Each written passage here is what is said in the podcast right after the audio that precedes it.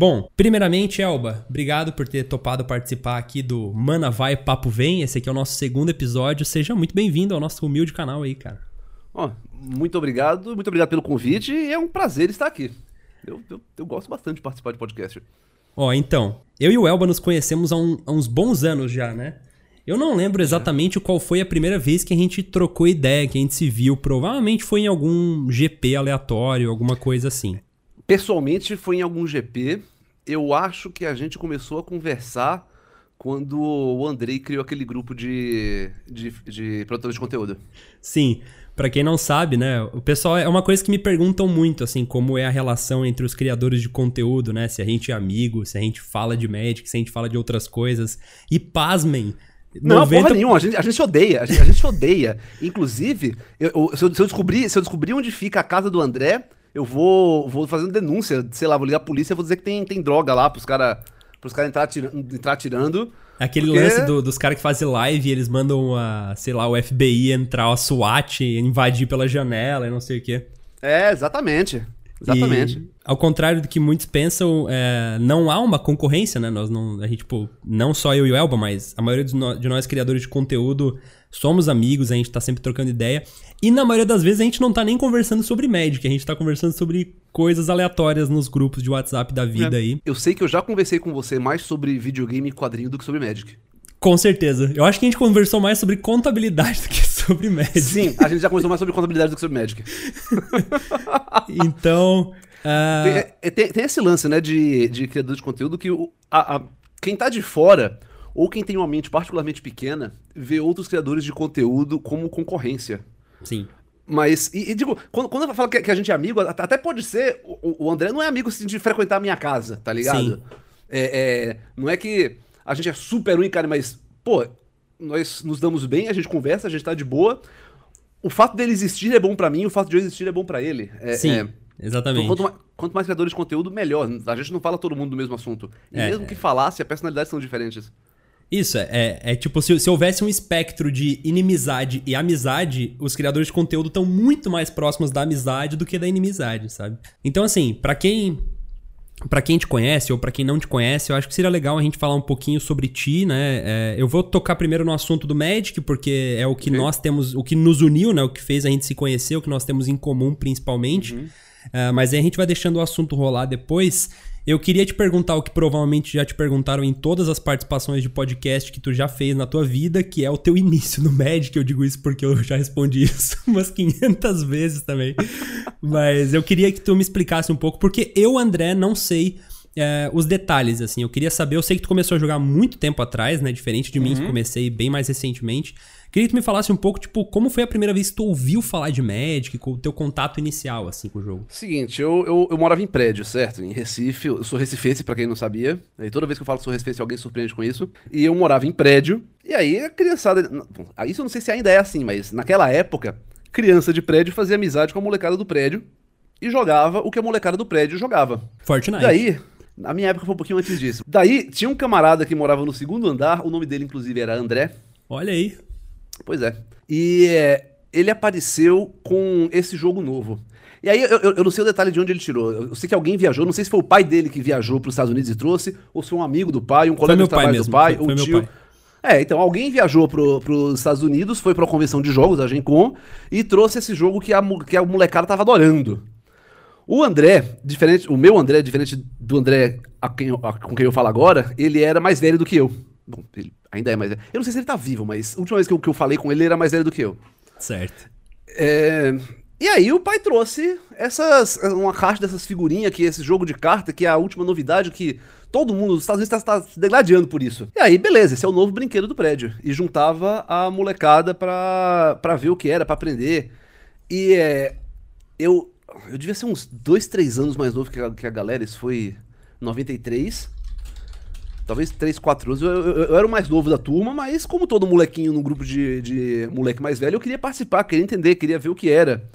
Ah, não, tá assim, vai pela cor, baixa assim. E aí você imagina, você imagina um grupo, era, sei lá, seis pessoas. Seis pessoas variando entre 7 e 12 anos, com o nível de inglês que uma criança de 7, 12 anos costuma ter, Aham. tentando descobrir como jogar Magic baseado em uma caixa de booster. Nem tinha aqueles livrinhos lá. Tinha um livrinho de regras ou Não. não?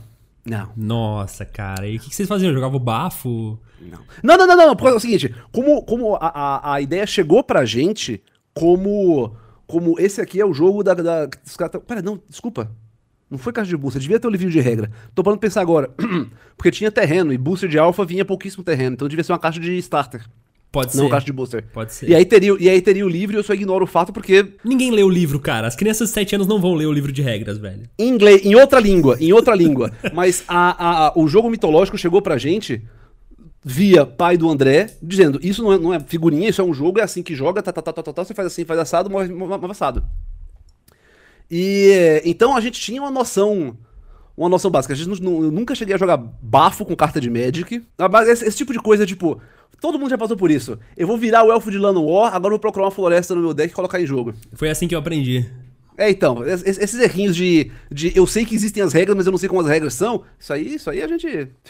Daí a, a galera do prédio ficou encantado com o jogo por, sei lá, dois, três meses, com qual o prazo de atenção de uma criança. E a grande maioria desencanou, só que eu continuei curtindo, eu continuei acompanhando, continuei jogando. O, o André, que tinha as cartas também, continuou curtindo, continuou jogando. Aí a gente não tinha como. Em Recife não tinha carta de Magic. Dava pra importar de São Paulo.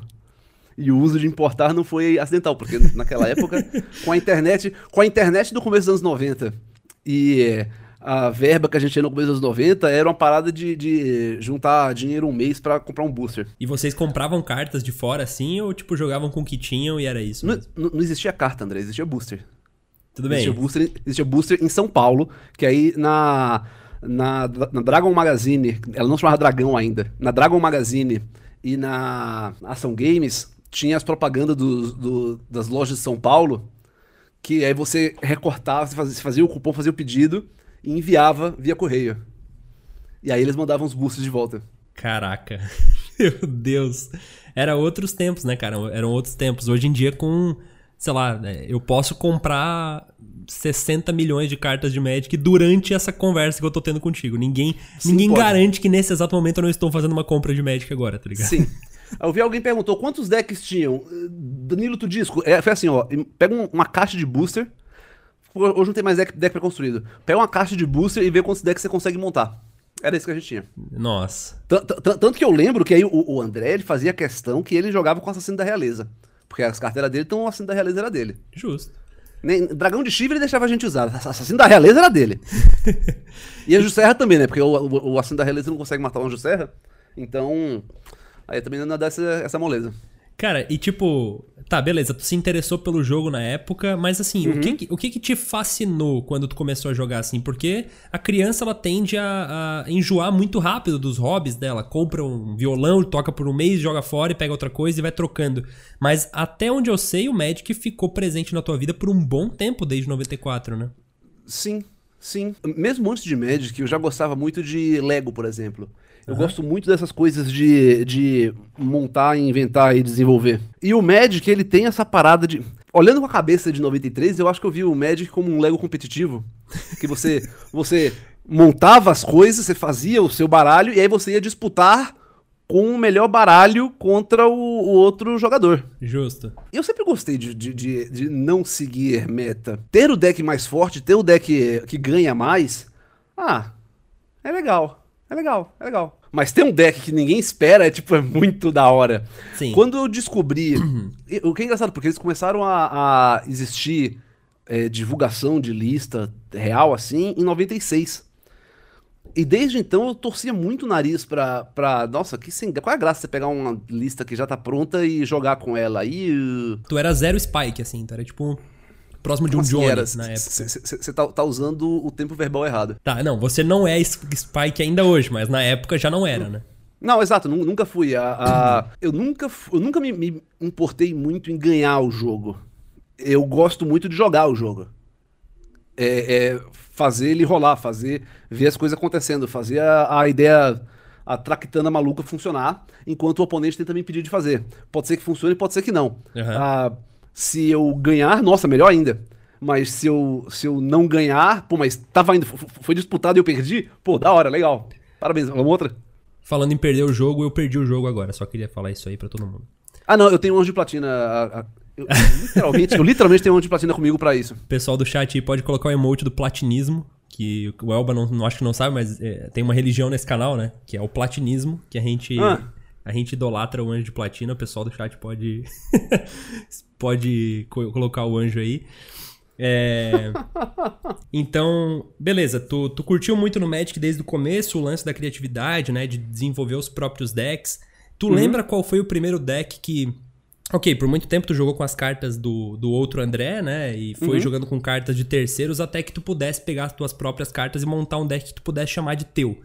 Tu Isso. lembra qual foi o primeiro deck que tu pensou, não, beleza, esse daqui é meu, eu fiz, foi uma ideia minha, eu mudei um que eu comprei pronto, qual é que é? Eu lembro, eu lembro o primeiro que eu fiz, eu lembro o, quando eu percebi o problema dele, e aí eu lembro o segundo que eu fiz que aí funcionou. O primeiro que eu fiz, ele era um deck preto e branco, e ele usava vários efeitos brancos de ganhar vida pra contrapor os vários efeitos pretos que custavam vida. Então usava pó ao pó, é, 3 mana, destrói duas criaturas, você perde cinco, e você toma 5 de dano. Usava Senhor das Profundezas, se eu não tivesse outra criatura, ele me dava 7 de dano.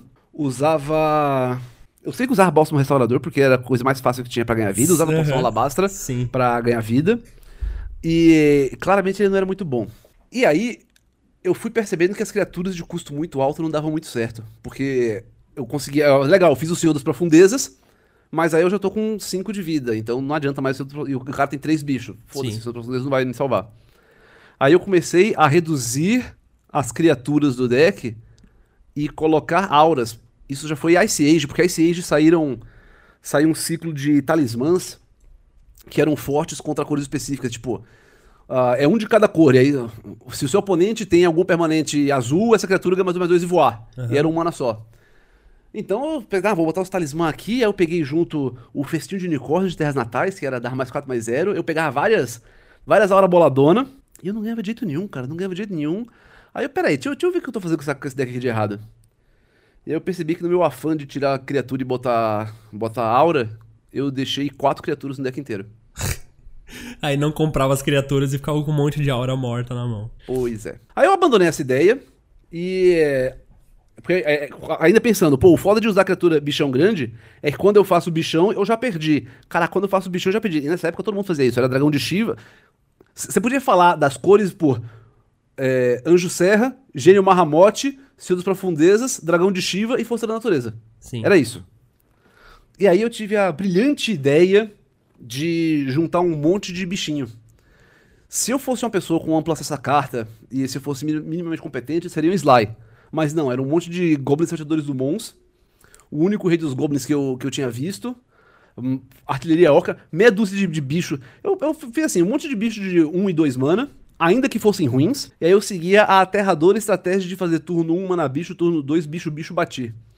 E aí o, o meta do, do prédio não conseguia se adaptar a isso e eu O fiquei meta do prédio é ótimo. Eu acho muito legal esse conceito de metas extremamente pequenos, tá ligado? Porque eu tinha isso no meu grupo de Pauper quando a gente jogava. O meta tinha tipo, tipo 8 jogadores. Melhor, vou dar o exemplo do Modern, porque o Pauper era um formato bem mais acessível, então volta e meia aparecia alguém com um deck diferente e era um pouco imprevisível. Mas o meta do Modern que a gente jogava tinha tipo assim uns 8, 10 amigos e todo mundo só tinha dinheiro pra comprar um deck, então a gente já sabia Sim. quais eram os decks, tá ligado? E aí o Exato, cara que ganhava normal. era o cara que se preparava pro meta, assim, era muito louco. E hoje em É, dia é difícil isso. Exato. né? Vou, vou- vou jogar o torneio. Puta, Joãozinho e Pedrinho vão jogar também. Bom, a gente sabe que só tem oito pessoas que jogam na loja e Joãozinho e Pedrinho joga de joga de Uro. Então vou colocar o rate de cemitério no meio deck. Aham, É, exatamente. É tipo isso, era bem isso mesmo. Ah. E aí, volta e meia, a gente aparecia, tipo, a galera sempre pegava as listas do MTG Goldfish, por exemplo, e, e jogava com aquelas listas, né? Só que sempre tinha uma carta super absurda no main deck, assim, mano, por que que tá usando náusea no main deck? Ah, porque tem três caras que estão jogando de Goblins ou de White Winnie, sei lá. E aí Yep. sempre, sabe? Isso era muito legal. E hoje em dia isso tem ficado cada vez men- menos presente, eu acho, né? Tão- Tanto pela popularização do jogo. É claro, hoje em dia, né? Nesse exato momento não tem meta de Magic físico tanto assim, porque não tem acontecido tantos torneios, mas. é, infelizmente, né? Mas, enfim, mas numa situação normal, né? Pré ou pós-pandemia, talvez é, esses metas super específicos eles sejam um pouco mais raros de acontecer, né? Porque a gente tá tendo cada vez mais. É, não sei, dados, Eu né? vou, Tipo, eu, eu, eu, vou, eu vou estourar a sua, sua bolinha, André. Os metas estão esses metas super específicos estão ficando mais, mais raros porque você está ficando velho. Será, mano?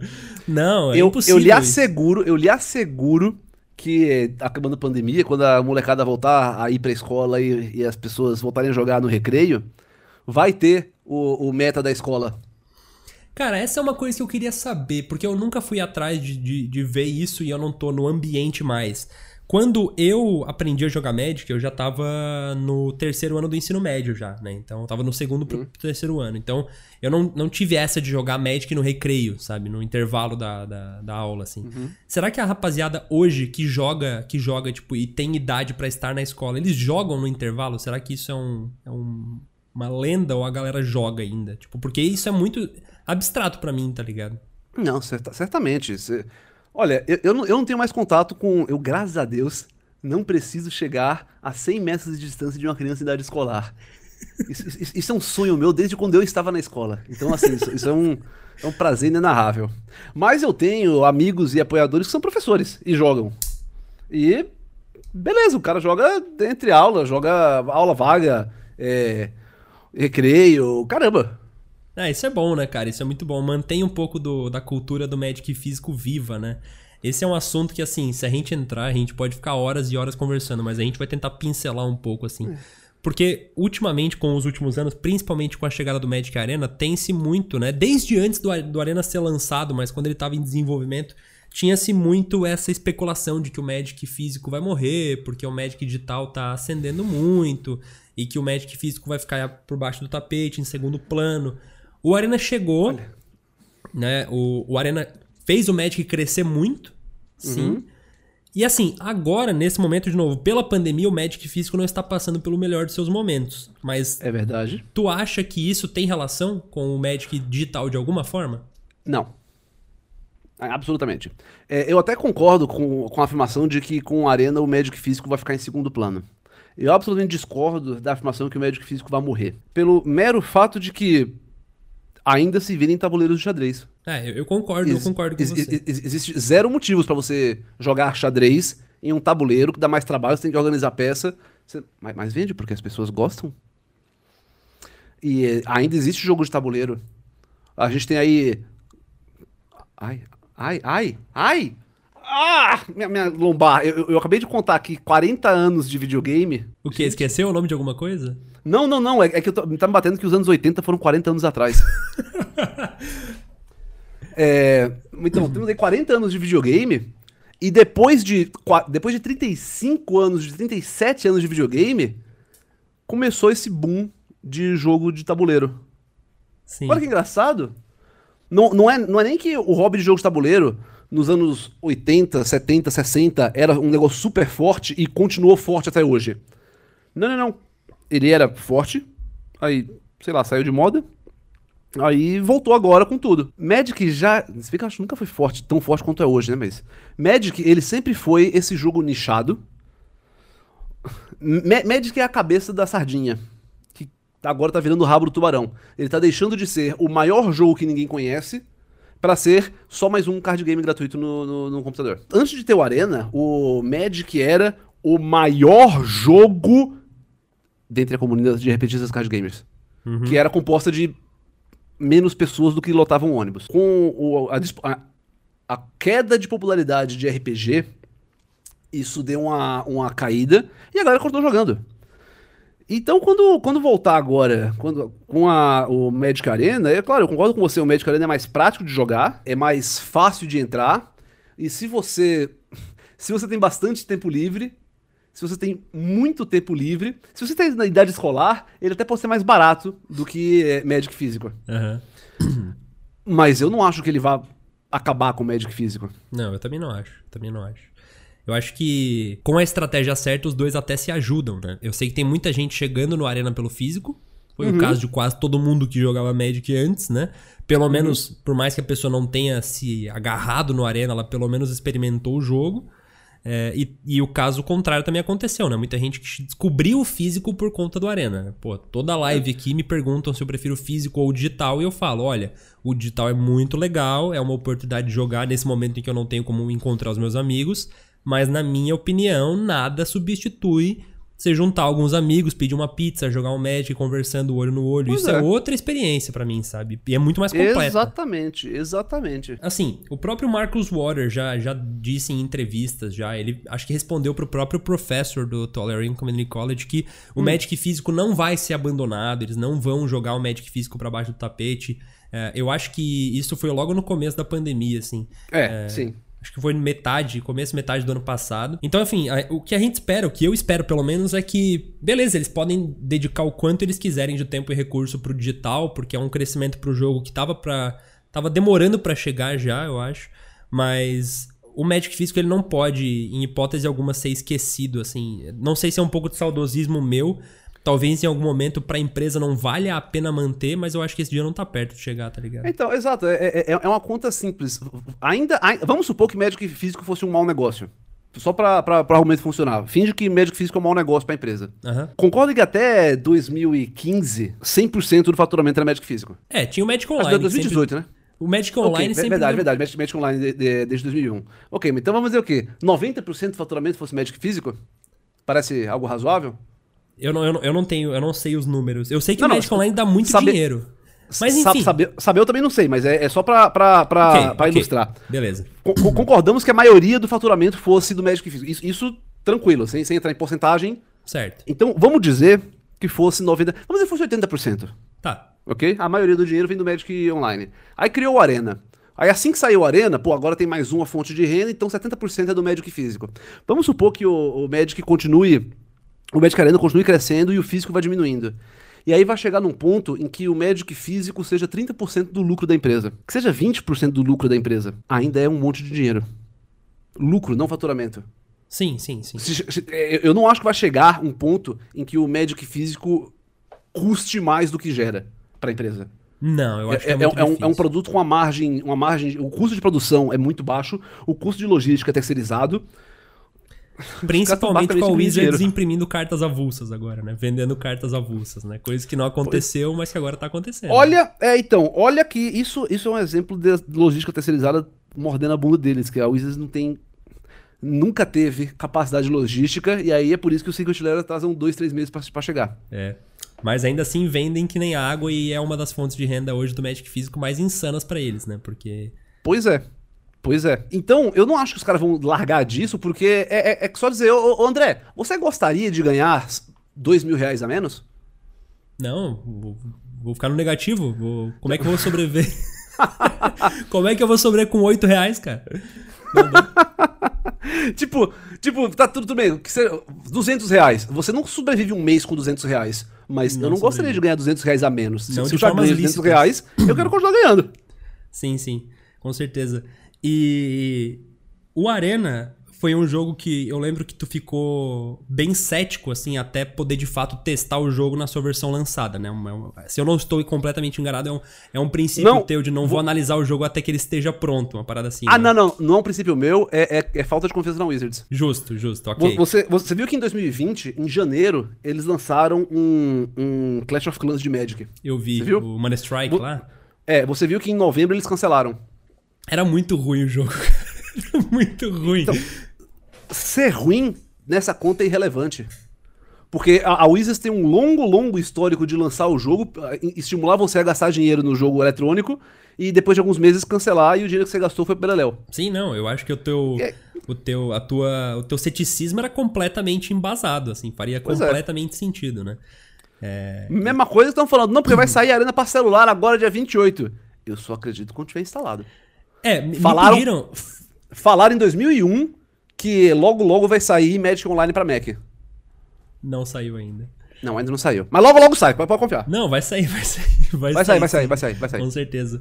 Cara, é, eu também, assim, muita gente me pergunta a opinião sobre o Arena pra mobile, como é que vai ser e tal, e eu só vou falar assim, cara, eu não vou opinar enquanto eu não testar o negócio, porque, ah, porque mostraram o vídeo da pessoa jogando e não sei o que, e parece super fluido. Não, eu vou, vou fazer, ter que ó, testar, ó, tá ligado? Vou aqui, agora ao vivo, vou jogar aqui Arena no celular.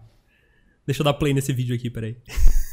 tipo não, tô, tô, filmando aqui, ó. Tô, aqui com, com tô jogando, rodando. confia em mim. Pode confiar. Essa não é a tela de, de trás, não. É, tá, tá aberto sim, ó. Tô aqui, opa, puta, ó. Tomei um counter. Puta, é. quase, hein? E é bem Nossa, isso. um vídeo é fácil, cara. Mas hoje, assim, tu, tu, tu, tu, joga o Arena hoje de alguma forma? Eu sei que agora a gente vai entrar nesse assunto mais pra frente, tu tais, né, talvez aí arriscando essa vida de criação de conteúdo como, como um trampo mesmo, e talvez tu até faça algum conteúdo de Arena, né? Tu comentou isso num, num dos vídeos mais recentes ali, mas o que, que tu teve de experiência de Arena até agora? Tu gostou do que tu viu? Foi divertido? O Arena tem um problema. Primeiro, primeiro, o quanto eu jogo. Eu jogo Arena quando tem algum evento, quando eu sou convidado. Uhum. Ah, sei lá, pré-release e tal, eu acho que prefiro jogar no Arena do que, do que no jogar em absoluto. E é, vira e mexe, eu jogo com, com a Isis, porque a Isis adora jogar draft selado. E aí ela completa as coisas. Ela atualmente tem todas as cartas do T2, só jogando draft selado. É o sonho aí, de todo mundo. Ué, é, é, só você jogar bastante draft e bastante selado. É, sim, com certeza. Completa, completa. É. E é, aí quando dá vontade, às vezes eu vejo, sei lá, um, vejo um vídeo do, uh, do MTG Goldfish ou do.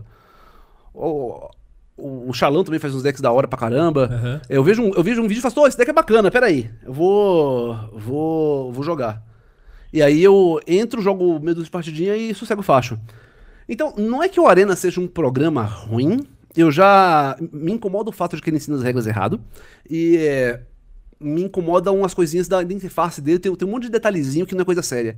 A única coisa séria, realmente séria do Arena, que é um problema gravíssimo, é que a economia é absolutamente insustentável. É, é mais barato jogar Legacy do que jogar Arena. É, e sim. eu provo.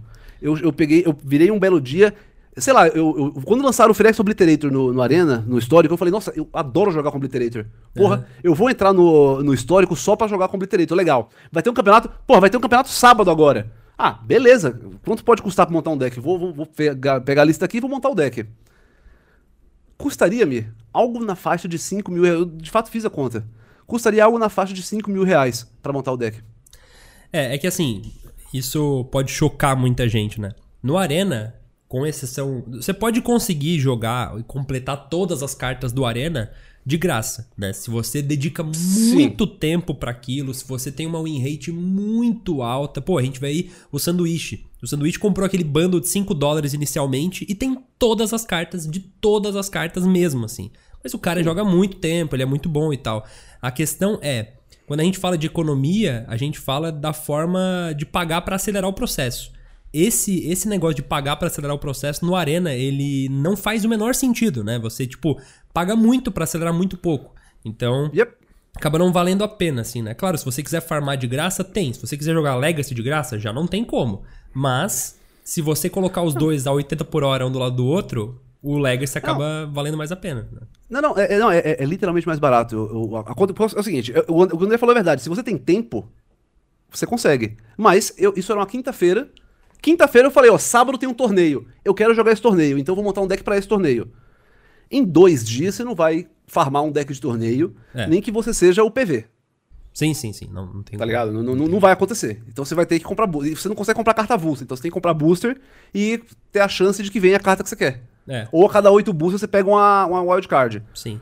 Não, e tem, e tem, eu, tem localização de moeda, tem várias coisas também que precisam não, acontecer. Tem, tem, tem, mas em dois dias você não monta um deck sem gastar mais não. caro do que um deck Legacy. Não, não. Literalmente. Foi, essa, essa foi a conta que eu fiz. Eu paguei, eu parei, eu falei, eu vi o preço, eu falei, nossa, esse dinheiro dá literalmente para montar o Band Control do Legacy é, inteiro. É bem isso. Beleza, tô, tô, aí... Tô bem. Voltando um pouco pro, pro, pro seu início no Magic lá, Tu começou uh, com, jogando com os teus amigos ali do prédio, com os decks que te emprestavam e etc. Uhum. Depois, com o passar do tempo, tu foi se interessando, foi pegando tuas próprias cartas, montando os teus próprios decks. E com o passar dos anos, imagino eu que tu tenha jogado diversos formatos diferentes, né? Tipo, pelo menos eu, André, me interesso, dependendo da minha fase de jogador, eu me interesso por um formato diferente. Quais foram os formatos mais marcantes, assim, para ti? Eu sei que hoje o Commander é muito forte, mas quais são os formatos que tu se interessou nessa trajetória toda? Eu sempre fui jogador de T1 na real. Porque é o seguinte, o T2 começou lá pra 95, 94, 95. E aí os caras falaram, escuta, você não pode mais jogar com suas cartas antigas, agora só vale jogar com as cartas novas. Isso é muito bom para quem tá entrando no, no, no, jogo agora, porque seria, eu concordo que seria meio injusto pegar o cara que começou ano passado com, e jogar contra a minha coleção inteira. Aham. Por, por, por uma mera de quantidade e variedade de cartas. Então faz tanto sentido. E o problema é que eu já tinha as cartas velhas. E eu ficar tipo, não, mas eu, eu já tenho meu deck, eu gosto dele. Eu não quero montar outro deck novo Sim. pra jogar com as pessoas. Eu já tenho meu deck e já tenho meus amigos que jogam. Eu não quero montar outro deck. E aí eu fiquei, fiquei no T1, fiquei no T1, fiquei no T1.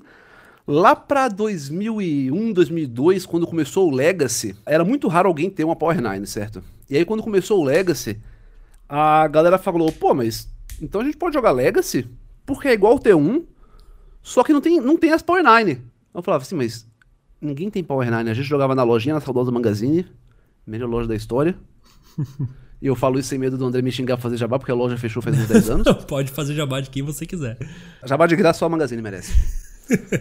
eu fiquei. E aí eu ficava. Mas o T1 é tipo Legacy, só que não tem Power 9. Eu falava, mano, somos no- nós 12 que jogamos aqui sempre, ninguém aqui tem Power 9. Aham. Não, mas se vier alguém de outra loja com Power 9, a gente joga Legacy todo fucking A gente joga T1 todo fucking sábado, faz três anos que nunca apareceu alguém aqui com todos Não, mas. Ah, melhor. Segura o meu de velho. E aí eu, eu fui bastante resistente pra entrar no Legacy. Até perceber que eu.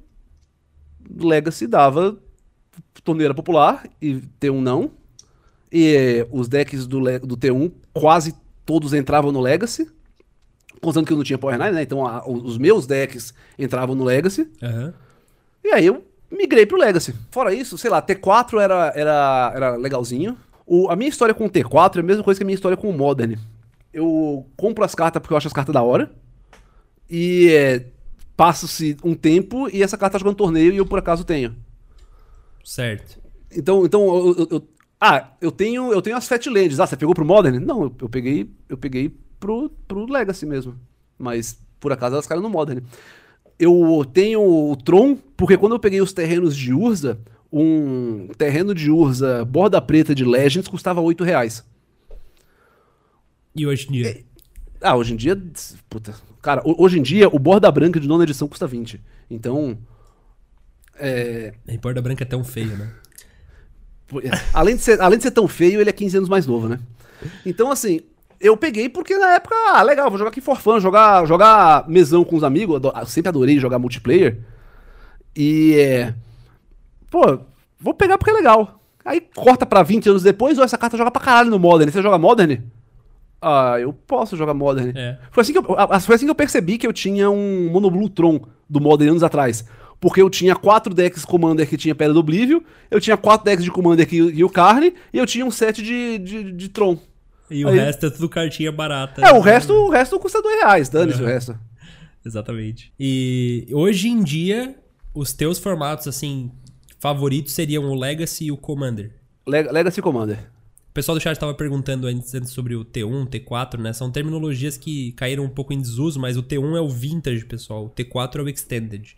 Beleza? O Isso. extended também não, não, não se joga muito mais, né? Mas, enfim. é- Não, não se joga mais em absoluto, o Extended acabou. É, a, a deve Wizards, ter algum Wizards grupo, of- tipo, oficialmente de- disse não tem mais. Deve ter algum grupo de pessoas que, não, eu não gostei do Modern, então até hoje jogando extended.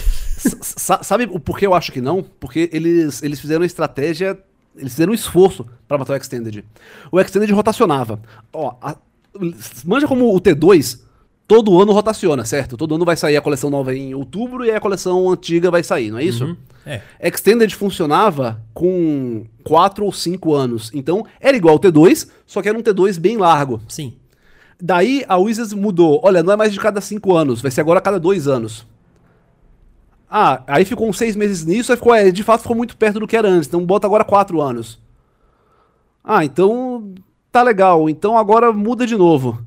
Não, então agora acabou. E, é, é, foram três mudanças nos, num ano antes de mudar o formato. Então, se alguém tentar hum, jogar Extended hoje, qual é o Extended que você está usando? Ela tá pegando os últimos três anos de carta? Os últimos quatro anos de carta? os Ah, últimos eu não cinco anos sei. de carta? Eu não sei. É, exato, é- é- essa é a dificuldade. Che- Chegou a um ponto que você não tem como fazer um consenso de dizer Extended, se existisse hoje, Extended seria isso. Sim. Você não sabe.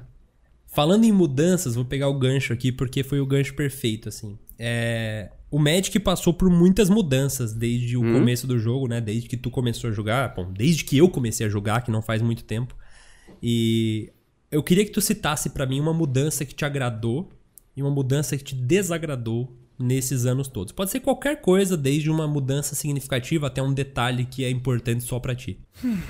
Eu nunca gostei das mudanças de regra de lenda. Eu, eu gostava bastante da, da ideia de. Ok, a primeira mudança de regra de lenda foi legal, que podia ter mais de uma no deck. Mas eu achava muito bacana a limitação de que lenda só podia ter uma na mesa. No caso, se você baixou uma e eu baixei a mesma, a sua morre. Tipo isso. A sua morre. Porque eu baixei depois? É, a, a que ficava na mesa é a que tinha entrado antes. Sério? Nossa, eu achei que era que baixava depois, matava de antes. Eu, quando eu comecei a jogar já não tinha essa regra. Então, prime- primeiro era a que entrou primeiro fica na mesa. Aí depois era quando entrar a segunda morre as duas. Aí, e- que essa foi a época que a galera usava usava Jace Beleren pra destruir Jace Mind Sculptor. Pode crer. E aí depois passou a ser você pode ter uma e o seu oponente pode ter outra. E aí finalmente agora essa aqui não só você pode ter uma, não, desculpa, depois foi o lance que quando entra uma, quando você baixa uma segunda, você escolhe qual fica e aí finalmente o seu oponente tem uma e você tem outra. É, E beleza. aí eu fiquei, "Hum." E essa te desagradou. Porque, de fato, no ponto Não, de vista é- do flavor, não faz muito sentido, né? Tipo, É, exato, exato, exato. Agora, mudança que agradou. Eu não, eu não quero parar, parar, parecer esses, esses velhos reclamões. Nada melhorou. Mas eu acho. Não, porque agradar é uma palavra muito forte. Tem muita mudança que é muito polêmica que não me incomodou em absoluto. Hum. Ah, eu nunca me incomodei com a mudança do frame das cartas, eu nunca me incomodei com a. Puta que pariu, essa é uma mudança que me, me agradou. Hum. Essa é uma mudança que me agradou. A criação da pilha. A criação da pilha. Tu gostava do. Não, isso veio depois, né? O dano na pilha. Tu, tu gostava Não, não, do não. dano na pilha? Não, não não é dano na pilha. Não, eu sei, eu sei, só, eu sei. só pilha. Mas o dano na pilha, tu gostava? Não particularmente. O dano na pilha também. Tirar, tirar o dano da pilha foi, foi uma boa. Era, era um negócio que não fazia sentido. Uma mudança que te desagradou foi a Wizards obrigar nas transmissões de torneios colocar os terrenos atrás. Não, i- i- isso, não me afeta em absoluto. Eu- Sério? Eu, eu, Porque eu sei que tu sempre eu não jogo torneio. na- Hã? Eu não jogo torneio. É justo, mas, mas tu joga os torneios com os, com os terrenos sempre na, na frente, né? Ontem a gente foi jogar um mesão. A maneira correta, a maneira correta, conforme o manual que eu li. Claro. De quarta edição. O manual que tu leu com 7 anos de idade no idioma que tu não entendia. Ô, ô, ô! Eu reli o manual, tá bom? Ele foi lançado em português em 95. Beleza. Tá, então. Mudança que desagradou, a gente pode citar aí o. A, a, a regra de Commander. Sim, e. De lendárias, né? E. É, isso, que te agradou de foi lendárias. então a, a pilha, né? A criação da É. pilha. Eu, eu, eu acho que o, o, o sistema de regras de Magic, em, de maneira. Com, pouca, com poucas exceções, a, ma- a maioria das mudanças referentes a regras, eu, eu, eu gostei. O. O que que, o que que é um Magic pra ti hoje, assim? Tipo, a gente sabe que é uma parte muito importante do teu trabalho como criador de conteúdo, é um dos teus hobbies- favoritos. O que que, o que que significa pra ti o Magic hoje, assim? Tipo, é uma pergunta bem aberta mesmo, mas tipo, É, bem aberta mesmo. Ah, ele é uma coleção, ele é um, um memento. Eu possuo mais Magic do que eu vou conseguir jogar em toda a minha vida. E eu, eu tenho ciência disso. isso não te incomoda. Não. Você, você tem um, um, um tchan de minimalismo, né? Não, não, mas eu não, mas eu não, eu não, o meu minimalismo não, não, não bate de frente com isso. Porque eu acho que se estar cercado de Magic, porque qual que é a, premissa do minimalismo, né, Pra quem não, não sabe? É você se cercar de coisas, pessoas e experiências que te agregam valor de alguma forma.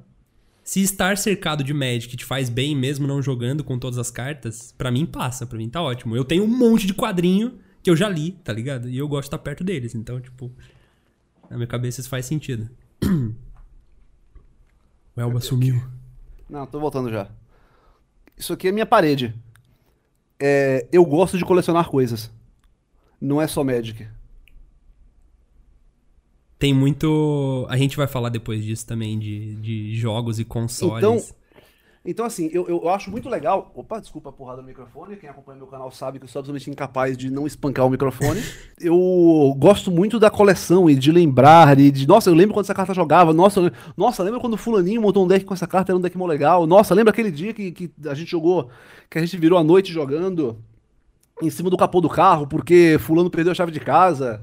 Então, eu, eu gosto muito dessas memórias. Eu, eu vejo o Magic hoje como uma grande coleção E é isso. Eu não diria que o Magic seja algo que define minha personalidade, mas o colecionismo sim.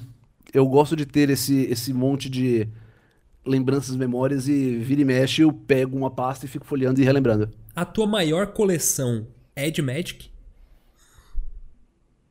É, ah, eu preciso que você defina o que é maior. É, porque se for contar em número de unidades, com certeza tu tens mais cartas de Magic do que jogos de Game Boy. Exato, exato. Mas Deixa eu pensar. contar. O Magic é a coleção que tu mais dedica tempo e, e esforço pra, pra tipo, ter uma coleção da hora? Talvez eu acho que hoje em dia não, Não, né? exatamente, hoje em dia não. É, se, se, se for pensar historicamente, sim, porque foram 30 anos juntando essas, essas tranqueirinhas. Mas hoje em dia. Hoje em dia eu faço bem pouco esforço pra pegar match na real. Já, já- já tenho tanta carta que tô meio tipo, ah. Quando dá vontade de pegar uma casa, mas agora na quarentena. Ainda mais depois que começou a palestra. Depois que a Wizards deixou claro que a única, única métrica importante é lucro, eu parei de comprar só pra acumular. Então eu, eu- Agora se eu pego alguma carta, alguma coisa, se eu falo, não, eu quero essa carta, esse pacote, esse produto, pra jogar nesse dia, nesse evento, nesse, nesse acontecimento. E aí a coleção se, se sustenta sozinha, em sua maior parte. E com essa com essa parada de tu gostar de colecionar várias coisas, de se ter, de se- coisas, né, de se interessar por vários jogos diferentes e, e coisas da cultura pop no geral, cultura nerd, assim, tu criou Fazendo Nerdice, né? O Fazendo Nerdice tá com quantos anos hoje? Faz seis anos em três semanas. Seis anos, caraca, é bastante tempo. Por que que tu criou ele Não, inicialmente? pera, pera, pera, desculpa, desculpa, desculpa. Não, isso foi 2016, cinco anos. Cinco anos. Uhum. Por que que tu criou ele lá atrás, assim? Qual que era a tua, a tua ideia, a proposta inicial do projeto? logo de cara, quando eu.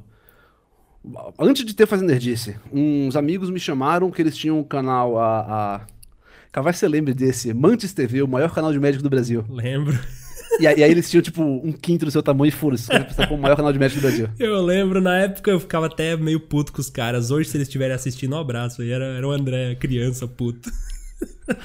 E é, aí os caras. A, a ideia do Mantis TV não era só falar de médico, era também falar de nerdice, de videogame, de, de tudo. Aham. E aí eles me chamaram pra, pra participar, pra trabalhar junto, pra ajudar, fala- pra falar de Magic é, e de videogame e tal. E eu entrei e comecei a, a fazer, começava a faz- fazer pauta, fazer conteúdo, gravar vídeo e tal. Eu, eu não apresentava, eu tava atrás das câmeras fazendo. Uhum. E aí o canal morreu. Acabou, os caras. Um, eram, eram três pessoas. Uma passou num mestrado em outro estado e foi-se embora. O outro. O outro arrumou, arrumou um emprego em outro país e foi pra Europa. E aí o terceiro, ele entrou. Justamente, entrou na Coqui e falou: Puta, não vai, vai ficar impossível de sustentar isso. E vai ficar meio esquisito trabalhando na, na distribuidora ficar falando do jogo. Ah, então a gente vai acabar o canal. Eu falei, não, mas, pô, mó legal esse negócio de produzir conteúdo. Aí eu falei, "Pá, pera, eu quero ficar. Eu, eu quero pegar um canal que não fui eu que criei, que não é meu, que, que eu entrei com o bonde andando, que eu fiquei pouco tempo, fiquei seis meses com a, com a Mancha TV. Eu falei, quer saber? Não, não quero não. Vou, vou, vou começar algo. Eu achei bem legal esse lance de fazer conteúdo na internet, bem divertido. E falei, ah, vou começar a fazer o meu, pra curtir. E foi aí que eu fiz o Fazendo Nerdice. Ele nasceu como um blog. E aí eu fazia vários artigos a respeito de, de cinema e quadrinho e jogo, o que é que fosse. E aí teve a mitológico dia, o nascimento das análises de coleção. Na Mantis TV, a gente teve a ideia de fazer uma análise de coleção em formato de podcast. Porque, pô, muito melhor, né? Porque análise por escrito é, fica mó longo, ninguém vai sentar pra ler tudo isso. Uma análise em podcast, a galera vai ouvindo. Aí foi aí que eu conheci a Carol também. Os caras os cara descobriram a, a existência da Carol. Descobriram que ela era de São Paulo, chamaram, convidaram ela pra gravar também. Eu lembro até hoje, a gente com, com, com os headset, microfone, sentando pra gravar. eh, Fisicamente, porque ninguém tinha internet pra fazer isso à distância, então a gente tava todo mundo falando no microfone, trocando microfone. Aham. E aí a gente sentando, ligando tudo, eu falei, ô, sabe o que eu acabei de perceber? O quê? A coleção tem 180 cartas. Aham, e daí? Se a gente falar um minuto de cada carta, isso já é três horas de podcast. Aí todo Era, mundo. é- é- era, era eu que ia editar aquela merda, né? Aí tá bom. Aí a gente descobriu logo depois, quando. Pô, é foda, mas tudo bem, três horas dá pra, dá pra levar. Três horas dá pra levar. Isso representa muito levar, do tamanho dos vídeos do, do, do Elba hoje. Três horas? Não, dá pra, dá pra assistir enquanto eu faço o almoço.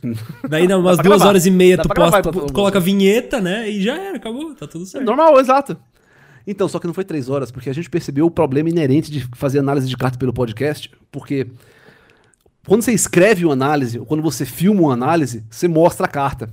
Quando você está narrando a carta, não dá para você falar só um minuto a respeito dela, porque você vai ter que falar o custo exato, não pode falar cinco manas, você vai ter que falar três qualquer e dois brancos. A cor, branco, o tipo de criatura, ou o tipo de carta, o tipo de criatura se tiver, a raridade, a- o texto exato, você vai ter que ler, o flavor text, o artista, qualquer coisa que você queira comentar da carta. Não, não adianta num podcast você falar, nossa, essa, que, a- nossa, essa arte ficou do caralho, né? Olha que foda. E parou aí. Não, você tem que falar, ó, essa, essa arte me chamou muita atenção, é uma arte da, do, do, do- da Magali Villeneuve, e ela descreve, ela mostra uma coisa assim, assim, assado, olha que louco, o cara que enfia na espada. Então era impossível falar. O, no fim das contas, o podcast foi com quase 7 horas. E, e aí eu, eu jurei que eu nunca mais ia tentar gravar uma análise em podcast. E falei, cara, 60% desse tempo foi a gente descrevendo a carta. Próxima coleção que eu for analisar, eu vou fazer em vídeo. Sim. E daí, foi daí que, por, por isso que o Fazenderdice foi pro YouTube. Eu fazia os artigos no site por escrito, e aí a análise de coleção nova em vídeo no YouTube. E nessa Depois de- época, isso já era no Fazendo Nerdice ou ainda era isso, na isso- não, isso já era no Fazendo Nerdice. Isso já foi o Fazendo Nerdice. E aí ainda ficou quase, quase um ano com essa separação, que todo o conteúdo era no blog e só as análises eram em vídeo. Sim. E aí eu percebi que, bom, ninguém lê blog. Você e todos Blog- os bloggers da época perceberam isso. É, então. E aí eu peguei todo o conteúdo que também não era Magic e coloquei também em vídeo e a coisa foi indo. E o Fazendo Nerdice, na época, ele, ele já não começou como algo só de Magic, né? Porque por mais Não, que... ele- pri- Não, desde o começo tu já fazia conteúdo de várias coisas aleatórias. Sim, o, o meu, meu, meu primeiro artigo do Fazendo Nerdice foi sobre eh, as diferenças na legislação de propriedade intelectual americana e brasileira em comparação com a polêmica do, da contratação do Ice Frog pela, pela Valve. E no YouTube, isso, isso era por escrito ainda, né? Isso era por escrito. E no YouTube, tu lembra quais foram os primeiros vídeos que tu postou não Magic? Posso entrar no canal rapidão e colar? Porque Pode! um- Se eu, como entrevistador, não fiz isso. Diferente de, de certos canais que rolam aí pela internet afora, diferente de alguns canais por aí, eu nunca deletei meus vídeos antigos, tá bom? Mentira, quem faria antigos. isso? Eu nunca Não, fiz isso ninguém, aí. ninguém faria um negócio desse, não, Não, é? ó, o que eu posso dizer é, desde o meu primeiro vídeo de Magic, eu nunca deletei nenhum. Desde o meu primeiro vídeo de Magic, eu não, não deletei nenhum. De- deletar nenhum ou esconder nenhum? Não, nenhum, jamais. Ah, então tá bom. Desde o canal, primeiro vídeo de o, Magic, o canal não é mais o motivo 2, né? Não, não, é, é fake news isso aí. Exposed. Farpas. É, primeiro vídeo não mágico no canal. Então, CCX. Opa! Star Wars Destiny. É, eu falei, eu falei de Star Wars Destiny, falei de Hearthstone. Eu acho que o primeiro vídeo que não foi de Magic foi de Star Wars Destiny no canal. E desde, desde a época a tua proposta não era ter um canal exclusivo de Magic, né? É, como foi, assim, manter... Isso é uma dúvida que eu, como criador de conteúdo, tenho, né? Porque, assim, o teu canal hoje é como se fosse 50% Magic e 50% aleatoriedades, né? É nisso que eu miro. É, e... Assim, eu sei que hoje, né, principalmente depois da, da explosão que o Fazendo Nerdice teve nos últimos anos, né, é, muita gente acaba assim, eu vejo isso muito nos teus comentários, assim, ah, nem jogo Magic, mas tô aqui porque, sei lá, porque é legal ouvir falar, ou porque me interessa, ou whatever. E, e como é, tipo... Porque, por exemplo, se eu faço um vídeo hoje, eu sei que todo mundo que vai assistir joga Magic, porque o meu canal é exclusivamente de Magic, então eu não preciso me Certo. preocupar em as pessoas não estarem interessadas naquele negócio, porque elas se inscreveram pra receber só aquilo. Mas às vezes alguém se inscreveu no teu canal pra saber a tua opinião sobre filmes, ou livros, ou quadrinhos, porque tu posta E vídeo sobre isso, tudo isso. de fato acontece. Tem, tem E ela se depara com vídeo de Magic. Como é que é isso, assim? Tu muda a tua linguagem, tu, tu só... Beleza, É o vou, seguinte. sabe? eu, eu, eu, eu vejo, eu vejo um grande problema. Sem querer julgar ninguém, ao mesmo tempo julgando todo mundo, eu vejo um vício na galera que faz conteúdo de Magic. Que é falar como se o seu, o seu público entendesse de Magic. Certo. E aí são, são umas coisas. É, é pouca coisa. É, é dizer fly ao invés de voar. é dizer. Uh, já chamar uh, Antap, Antap Epidrall, já falar, ah, é claro, porque essa carta é muito forte. E eu não estou dizendo que eu nunca faço essas coisas, Sim. mas eu faço força para não fazer. Às vezes escapa porque depois de 30 anos jogando, eu, eu efetivamente falo assim no dia a dia. A gente cria alguns vícios, né? É. Mas eu, eu tento fazer o meu todo o meu conteúdo, mesmo de Magic, eu tento fazer com que ele seja no mínimo interessante para quem não joga Magic. Isso é parte da razão para análise de coleção eu focar em fazer piada e galhofa e jogar e falar no pré-release e não falar do, da aplicação competitiva das cartas no, no próximo Pro Tour. Sim eu quero atrair, e de fato, tem, tem, tem gente, isso. Quando aparece alguém falando em vídeo aleatório que não joga Magic, mas assistiu, beleza. Eu fico surpreso quando aparece alguém em vídeo de análise da coleção dizendo eu não falo Magic, mas vocês são muito engraçados. Porque são vídeos longos, né? É uma hora e meia são, cada são, episódio, são, são, são, são, vídeos longos, de, de, cheio de piada ruim, mas beleza, se a galera tá curtindo, eu tô adorando. Sim, é, mas com certeza é pelas piadas ruins que a galera assiste, tá ligado? Porque se for Sim. pelo Magic em si, é uma preocupação super válida, assim, porque. E ao mesmo tempo, tem um fenômeno que acontece que eu vejo muita gente falando: nossa, eu entrei aqui pelo vídeo, de, eu me inscrevi no seu canal por causa do vídeo de Shadowrun, ou por causa do vídeo sobre o Christopher Lee, ou o vídeo do Isaac Asimov, ou qualquer coisa assim. Mas eu vi você fazendo esse vídeo de Magic e me animou tanto que eu voltei a jogar. Nossa, fazia 15 anos que eu não jogava, mas eu vi você falando e mudou bastante o jogo, né? Por, por, menos correlatos que os assuntos sejam, todos eles são correlatos. São correlatos, ou seja, são coisas que eu gosto. E, baseado em minha experiência, dentre minha amostra de pessoas a quem eu tenho 100% de acesso à mente, todo mundo gosta dessas coisas. É, é, eu acho que ser um, um, muito próximo o público que gosta de Magic, que gosta de RPG, que gosta de videogame, que gosta de ficção científica, que gosta disso.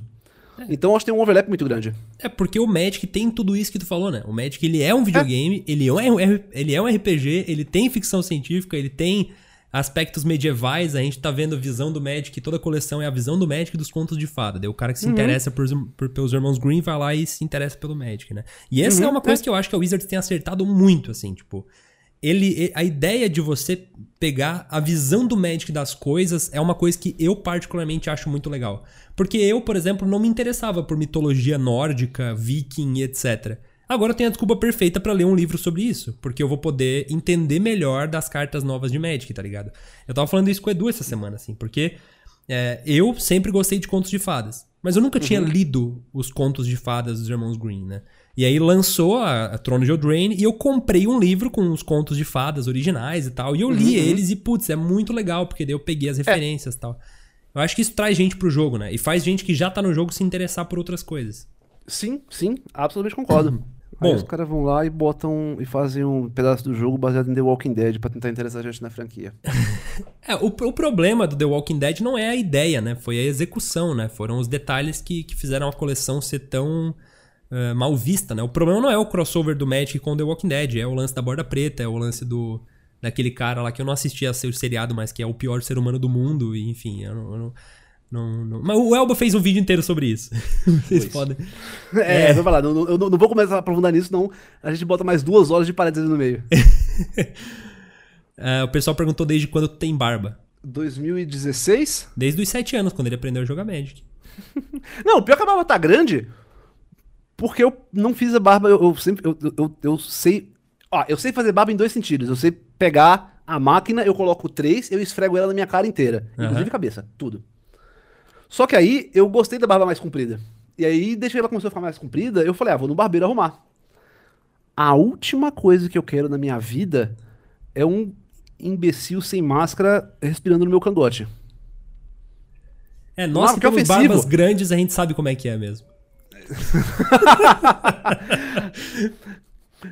é, aí eu tentei, em maio, desse, em maio do ano passado, eu falei, ah não, vou, tá, tá, tá, ficando feio, eu vou tentar dar uma parada. E aí ficou pior.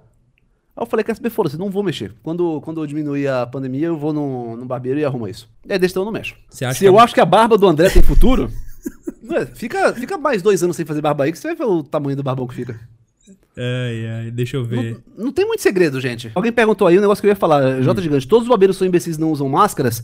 Brother, se você for ficar junto do rosto de outra pessoa, de um estranho, sem máscara, você é, por definição, um imbecil. Não, obviamente tem barbeiros que. Não, o meu barbeiro usa máscara, por exemplo. Só que. Não sei. Bom, eu, eu, eu não, não vi barbeiro com máscara. Já. O, o- minto.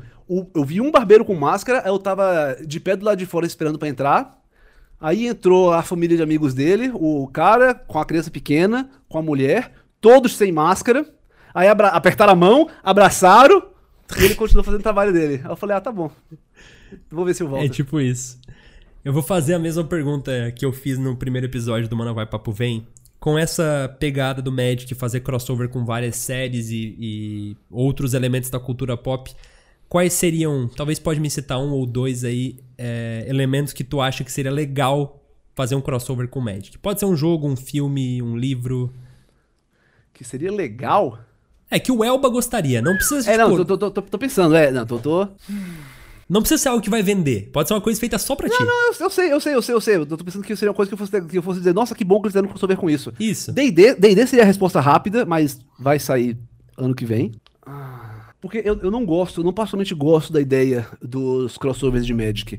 Desde, desde quando a Dragão Brasil e a Inquest fazia... Dragão Brasil faz- fazia mais isso, eu acho. Fazia, olha, criamos aqui as cartas, a- a- os personagens de Caverna do Dragão em forma de carta de Magic. Eu achava isso um porre. Eu achava tão sem graça. Eu, eu, eu não gosto desses crossovers. Mas nem, nem hoje em dia, assim, nem os crossovers que eles têm feito ultimamente, tu não, tu não curte. Não. Tipo, Mas tu acha a ideia tipo, ruim, a execução eu, eu ruim? achei. Ok, eu, eu gostei que eles fizeram o. Eu, eu tenho uma carta de crossover da Nerf, eu achei engraçado. Então, assim, é, eu achei legal que eles fizeram um crossover com o My Little Pony, eu achei legal fazer um cosplay, o crossover com D&D. Eu, eu ó, achei estranho crossover com Nerf e com Transformers, mas eu entendo que a maioria das pessoas gosta. E perceba que eu não estou dizendo que isso é uma coisa ruim, ridícula e quem gosta de ser bobão. Não, não, não, não. Eu não gosto. Eu acredito na separação dos universos e, e não particularmente me animo. Se, se fizesse, nossa, vai sair aqui o o Magic Mortal Kombat. Eu vou achar bem zoado. e isso que eu jogo, isso que eu jogo barra jogava, jogo mais o FS, que era exatamente, por quê? O FS era um card game focado em crossover de videogame. Ele nasceu com Street Fighter versus King of Fighters, e aí ao longo dos anos ele ganhou as cartas de Soul Calibur e de Tekken, tava negociando pra entrar as cartas de Mortal Kombat quando, quando cortou fora. Era então, no o, o problema não é, não é ser um card game de franquia. Eu só acho que Magic, Magic tem cara de Magic e eu acho esquisito quando mistura outra coisa no meio. Justo. Então talvez o melhor crossover seria o que não existisse, o que não acontecesse. É, exa- não, eu- eu- de verdade, eu estou super animado com o de D&D, porque desde que a Wizards comprou a TSR, eu fico, ok, daqui a pouco vai sair uma mistura de Magic com D&D. Mas eu posso esperar. E- Esse vai ser legal, porque, pô, é a mesma empresa, cara. Os caras, pô, tá tudo junto ali, tá, pô, tá- tá funcionando. Sim. Cara, uma, uma pergunta que devem te fazer muito também é sobre outros card games que tu te interessa, né? Eu sei que tu já jogou Hearthstone também e provavelmente já teve contato com vários outros. Quais foram os card games assim que mais te chamaram a atenção além do Magic? E por que, que eles são piores que Magic? Ah, eu posso responder porque eles são piores do que Magic de maneira simples. I- idade. Magic ganha muito, muita força no fato dele ser tão antigo e ter tantas coleções. Por exemplo, quando eu joguei Runeterra, eu falei, ah, legal, gostei, o jogo, achei o jogo bacana, mas só tem isso, né? Tem uns 20 decks diferentes e fechou. Pô, mas 20 decks diferentes, deck pra caramba, Elba, o que você tá falando? Você, você, você fu- fumou cocô? O que, que tá acontecendo com você? E aí, aí eu me percebo, tipo, mano, o jogo inteiro tem 30, 300 cartas, como que ele vai ter... Como que ele vai ter tanto deck quanto o Magic? Impossível. Sim. E aí, nisso o Magic ganha muitos pontos, porque ele é tão longo, com tanta carta, que praticamente não tem ideia que seja inexplorável. Mas se for pegar do jogo assim, eu acho que o próprio. Android Netrunner é um jogo que eu gostava muito. Ele tem problema de ser LCG e não TCG. Explicando a diferença. TCG, tipo, Magic, você compra booster e troca a carta. LCG, não existe booster. Existe a caixa completa com a coleção inteira. Você compra uma caixa que vem três... eh, Podia três cartas igual no deck. Você comprava uma caixa da coleção e vinha três cartas de cada da coleção. Então todo mundo tinha que comprar essas mesmas, pool, as mesmas coleções, tinha a mesma pool de cartas. Ah, eu gostava muito de Android Netrunner, é um jogo, é um jogo não simétrico. em que um dos jogadores é um hacker tentando derrubar uma multicorporação e o outro é a corporação tentando fazer com que o hacker tenha um acidente desagradável. Um, o FS, que eu acabei de falar, que era esse de temático de jogos de luta, também foi um jogo que eu joguei bastante. Eu até tenho. Outro dia eu tava arrumando. Fui pegar book na casa do meu pai e encontrei umas caixas de UFS ainda lá. Anacronismo era um jogo feito pelo History Channel e também era super divertido. Ele era, era rápido pra caramba. O jogo tinha três turnos, era um jogo de estratégia. Era, era uma mistura de. Assim como o Magic é uma mistura de xadrez com poker, Anacronismo era uma mistura de xadrez com o jogo da velha. E, e era. jogo da velha. Não, porque, o, o, você jogava o jogo num tabuleiro que era 4x4. Não, acho que era 3x3 mesmo.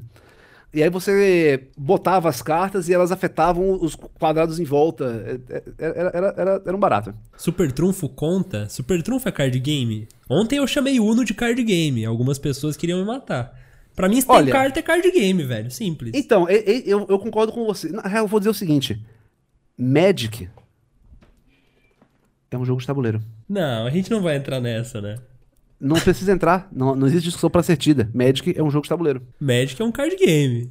Sim, e card game é a subdivisão de jogo de tabuleiro. Não, tudo bem, tá, tá, não, tudo bem, tudo bem. É que eu. Mas, é, mas eu tô com... Deu não, a entender que uma coisa excluía a outra, tá ligado? Dentro ah, da. Não, não, não, não, não, okay. não. Ó, o jogo de tabuleiro, você tem jogos de grande estratégia, como é, Axis and Allies ou, ou Twilight Imperium.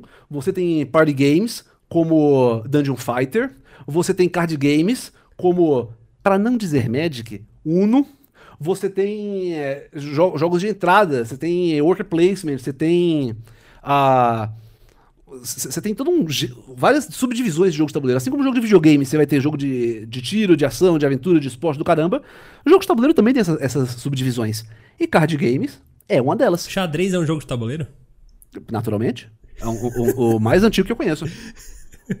Provavelmente um dos mais antigos de todos, né? É. Ah, vou, vou, você, ó, você até pode discutir se xadrez é um jogo de tabuleiro ou um esporte. Ele não pode ser os dois? Talvez seja. Eu, eu, eu, eu não estou dizendo que ele não é um esporte. Sim, eu sim, sim. Eu, não, eu, não entendo o suficiente de esporte para poder afirmar isso. Ele foi um esporte olímpico já, né? Eu, eu, posso, eu posso afirmar categoricamente que xadrez não é um FPS. É um esporte de tabuleiro. esporte de tabuleiro. Esporte é muito tabuleiro. bom. Esporte de tabuleiro é bom. Eu, eu, eu acho que que é o jogo de tabuleiro e card game tem overlap. Eu concordo com você que Uno é um card game. Se você disser que Uno é um TCG, não. aí está errado. Não, aí não, com certeza não. Sacou? E aí, aí eu acho, até vejo, TCG é uma subdivisão de jogo de carta que por sua vez é uma subdivisão de jogo de tabuleiro. O pessoal perguntou se já jogou Spellfire. Joguei Spellfire. Eu nunca super gostei de Spellfire. É. Eu, eu, não é grande coisa. Se é, eu, é ok. Se eu jogar uma peça de xadrez e alguém vira FPS. Não, só se você se filmar fazendo isso. É verdade, é verdade. Tênis de mesa é um jogo de tabuleiro? Aí você tem um ótimo exemplo de um jogo que pode ser ao mesmo tempo um jogo de tabuleiro e um esporte. Boa, boa. Alguém falou de Yu-Gi-Oh! Deixa, deixa, eu explicar, eu sempre gosto de explicar qual é o meu problema com Yu-Gi-Oh! e por que eu não tenho um problema com Yu-Gi-Oh! Quando Yu-Gi-Oh! foi lançado, eu já estava investido no Magic. Eu já ia em lojinha toda semana, eu já gastava meu dinheiro com Magic, eu já tinha deck, já tinha amigo, já tinha grupo de jogo. E aí chegou o Yu-Gi-Oh! e eu falei: olha, tem esse outro jogo. Eu já tinha jogado. Cheguei a jogar Pokémon Card Game, porque eu gostava do jogo Pokémon de, de Game Boy. E aí eu gastei uma grana com Pokémon Card Game e. E deu em nada. Tipo, não pegou com meus amigos, eu fiquei com. Até, até hoje um punhado de cartas que eu não, não, não jogo, depois teve que com o tio Sam essas cartas. E aí quando saiu Yu-Gi-Oh! eu pensei, pô, mas eu já tenho meu deck de Magic. Eu já tenho meus amigos de Magic. Eu já tenho meu grupo de Magic e minha rotina de Magic. Eu não tenho dinheiro para gastar com mais um jogo ou tempo para dedicar a mais um jogo. Pra que eu vou jogar Yu-Gi-Oh? Vai ser igual Pokémon, que eu vou gastar uma grana, jogar três partidas com meu irmão e, e, nunca mais vou jogar? Sim. Nah, deixa pra lá. E aí por isso eu nunca joguei Yu-Gi-Oh! Não, não sei as regras, não sei como funciona. Não é que eu não gosto do jogo. Em, em retrospecto, eu devia ter ido atrás de ver, sabe? É, pelo menos aprender para saber como o jogo funciona, eu não tenho a menor ideia como é Yu-Gi-Oh! Eu, eu, sei, eu sei o medo de memes, eu sei o meme do exódio, do, do, do pote da ambição, e consigo reconhecer um mago negro. É isso. É, é, mais ou menos a minha relação com Keyforge. Keyforge eu acho um jogo super divertido, muito da hora, muito bem feito, mas eu não compro Keyforge. Tipo, o que eu tenho de Keyforge é o que a Galápagos me mandou e sempre que eu jogo eu me divirto, mas, tipo colocando em em perspectiva, eu prefiro investir meu tempo no Magic, sabe? Pois é, então, então tipo, eu, eu- Meu Deus do céu, Irata, você não pode perguntar um negócio desse. O que faz pote da ambição? Bom, já que você perguntou, André, o pote da ambição, você pode descartá-lo pra comprar duas cartas. Aí você compra um pote da ambição e você descarta ele pra comprar duas cartas. Aí você compra um pote da ambição e você descarta ele pra comprar duas cartas. Aí você faz o quê? Você descarta o pote da ambição e você compra duas cartas. Dessas duas cartas, com um pouco de sorte, você vai ter um pote da ambição, que você pode descartar pra comprar duas cartas. É, Essa carta ela foi banida do Yu-Gi-Oh! acho há muito tempo. Eu tenho um pote da ambição aqui. Eu tenho É. um Bill, que é igual o pote da ambição, só que no Pokémon. Elba, pra gente fechar esse papo aqui. Uma cor de Magic. Preto. Ah, artefato, conta? A, a- a resposta de regra Conta, conta, conta. seria preto, então artefatos. Conta. Eu gosto Artefato. de preto. Uhum. Um card de artefato. Você quer me fuder, André. Ah, Você escolheu artefato. Force Field. tá? Um comandante. Traxus. Ok. Um vídeo do Fazendo Nerdice. É tipo escolher o filho favorito, eu sei. Mas se vira. Porra, pior que não. Não? Pior que não. Eu, não. Eu, eu tenho muito orgulho do, do vídeo que eu fiz um preview de Modern Horizons. É, que, que flopou violentamente, mas. Como você bem sabe, quanto mais trabalho você dedica no vídeo, pior o resultado dele. Sim, eu sei. Mas agora Então todo eu- mundo vai lá, todo mundo que tá assistindo esse vídeo vai lá ver o vídeo de Modern Horizons pra ver. Obrigado. Um jogo digital. É, eu preciso. ah, eu sou bem ruim em bate-bola jogo rápido. Não precisa ser rápido, tá de boa. Ainda bem. É, digital conta videogame? Sim, né? É, sim, digital. Battletoads. Battletoads. Um jogo analógico, não Magic. Eu tô- sim, eu estou olhando minha coleção e escolhendo um. Ah, eu vou dizer Terra Mística, mas é só porque eu comprei Twilight Imperium. Eu comprei essa gracinha aqui, porque só falar Twilight Imperium não, não ilustra o ponto. Pega ali. Comprei essa porcariazinha aqui Nossa, de caixa uma grande. caixa. A, é, a, a- a caixa pesa 8 quilos. eu comprei essa porcariazinha aqui pra fazer vídeo pro canal, pra fazer gameplay. Tava marcado com o pessoal de, de vir jogar. Literalmente, eu, eu- eu comprei, aí, tipo, chegou na segunda-feira, o pessoal ia vir em casa sábado jogar, e aí a quarentena começou na terça. I know that feel, bro. Nossa. É, então, e aí, e aí eu tô com esse trambolho, opa, tô com esse trambolho gigantesco aqui. e tipo, ah, eu, eu- eu- eu espero que eu goste muito desse jogo. Mas ele, qual que é a premissa? Ah, Conquista de é um jogo território. estratégia. estra- Dominar o. Dominar o universo. Você tem uma. Você controla uma de várias civilizações intergalácticas. E. e- você conhece Civilization de computador? Sim, sim, aham. Então, é, é Civilization galáctico. Ah, porra, da hora. Então você pode ganhar o jogo por poderio militar, ou, ou social, ou. ou, é, desculpa, comercial.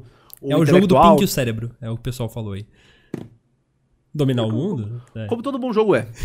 Então, assim, eu, eu- eu estou esperando que esse aqui vai se tornar meu jogo analógico favorito, Boa. mas efetivamente eu não posso afirmar a respeito. Show de ainda. bola. Tá, então um console. Ok, Computador agora- não vale a- como console. Agora, agora, você tá me fazendo escolher o filho. Essa era pra ser difícil mesmo. Acontece que a parte que o Andrezinho não sabe é que apesar de eu tenho toda essa coleção de console, eu tenho algumas dezenas de consoles, mas o único console que eu faço questão de ter todos os modelos, todos os tipos, todos os tamanhos, todas as coisas é Mega Drive. Melhor console que já foi lançado. Não tem pra ninguém. Na época que a Sega era boa, o console era Mega Drive. Mega Drive. Um jogo de Mega Drive. Ha! Te peguei, Battletoads. É, vamos ver aqui. Uma comida. Uma comida? Desculpa, você disse uma comida? É, uma comida, um alimento. As perguntas aqui não fazem o menor sentido. A gente... Beleza, sushi. Sushi, Eu, tá. eu gosto bastante de sushi. Uma bebida.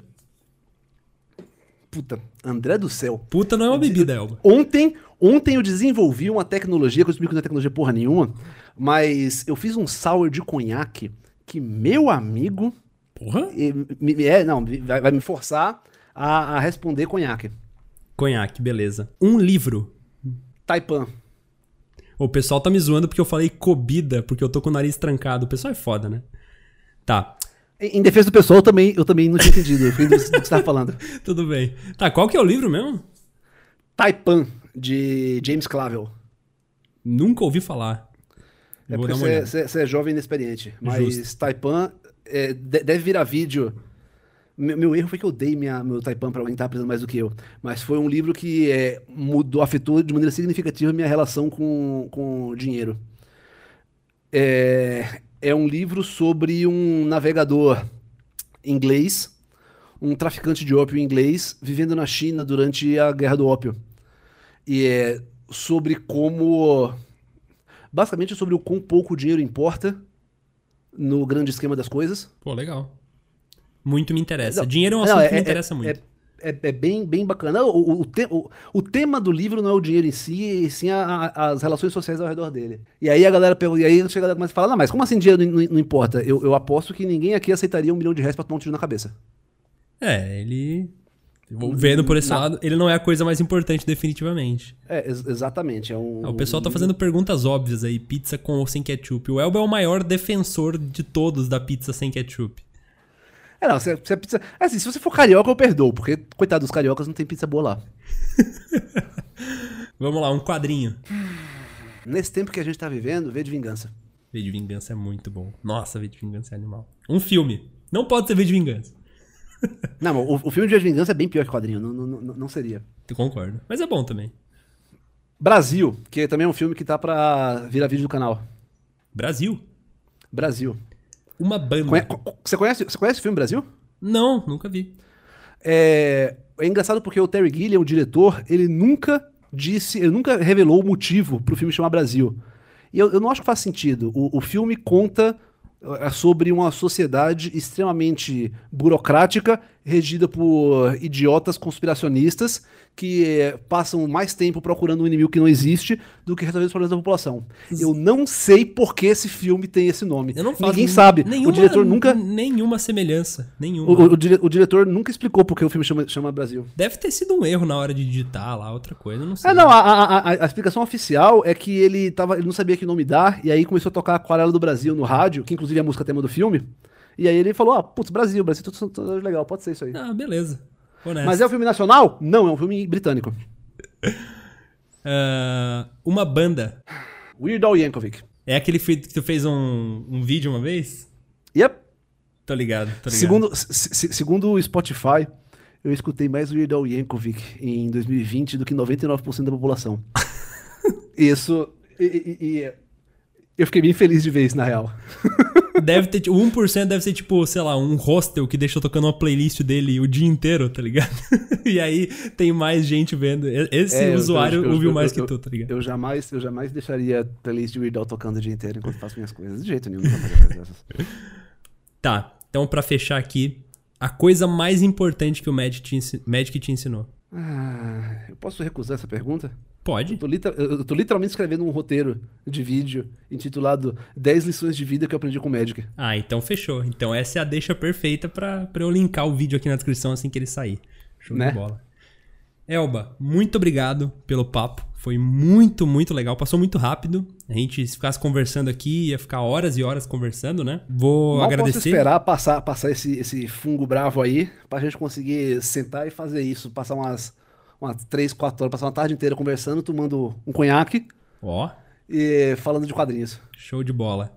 Obrigado pelo, por ter topado o convite aí. É, Eu, eu que agradeço, muito obrigado pelo convite. Eu vou deixar um espacinho aqui pra tu fazer um jabá do teu canal, enfim, o Fazendo Nerdice tá numa fase nova aí em 2021, né? Pode falar um pouquinho disso se quiser. Yep. É, o, eu, eu parte, parte do motivo para fazer Nerdice ter crescido tanto é que eu nunca fiz o que dava certo, eu fiz o que eu gostava. E isso porque eu não- nunca dependi do Fazendo Nerdice financeiramente. Eu, eu tinha um emprego, sempre trabalhei enquanto fazia conteúdo, inclusive uso o pseudônimo no canal para não ter problema com o emprego. Daí, no fim de dezembro do ano passado, eu fui demitido. Eu trabalhava na Expedia, uma empresa de turismo. Não sei por que o mercado de turismo deu meio ruim em 2020, não entendi muito. Não não entendo essas coisas complicadas de economia global, mas turismo tá em baixa. E aí rolou uns corte bravo de pessoal e eu saí fora. E daí me bateu. Tô matutando assim, tipo, pô, será que não virava viver do canal? E aí, tô tentando. Vou dar aí pro canal dois, an dois anos, vai, dois meses pra ele começar a pagar minhas contas. Se der, deu. Vai dar, vai dar. Tamo tenho, torcendo. tenho fé. O pessoal tá perguntando uma princesa da Disney. Uma princesa da Disney? Eu gosto muito da Rapunzel da Disney. Não, Rapunzel. Não, não tem escapatória. é. Tá, e eu vou fechar então com uma pergunta que eu não ia fazer, mas agora eu lembrei de fazer, que eu sei que muita gente vai quer saber. Por que é o Baramalho? Por quê? Porque quando eu comecei a trabalhar, comecei a trabalhar, desculpa, quando eu comecei a fazer conteúdo pra internet, eu trabalhava em uma empresa que eh, pegava pesado com jogo de azar e ficava em cima. E existe dispositivo legal que uma das poucas maneiras de você ser demitido por justa causa, por alguma coisa que você fez fora do trabalho, é jogo de azar. Ou, a- de cabeça, as únicas duas formas de você ser preso, ser preso, ser demitido por justa causa, por algo que você faz fora do trabalho, é sendo preso ou praticando jogos de azar. Ah, mas Magic não é jogo de azar. Olha, eu sei disso, você sabe disso, mas se visse meu nome vinculado a jogo de carta, até eu explicar que Magic não é jogo de azar, eu já ia estar na fila do seguro-desemprego que ia ser recusado, porque se você é demitido por justa causa, você não tem seguro-desemprego nem FGTS. Uhum. Então eu passei a usar o nome Ela Baramalho. Sim, mas por que é o Baramalho? Ah! Quem precisa saber sabe.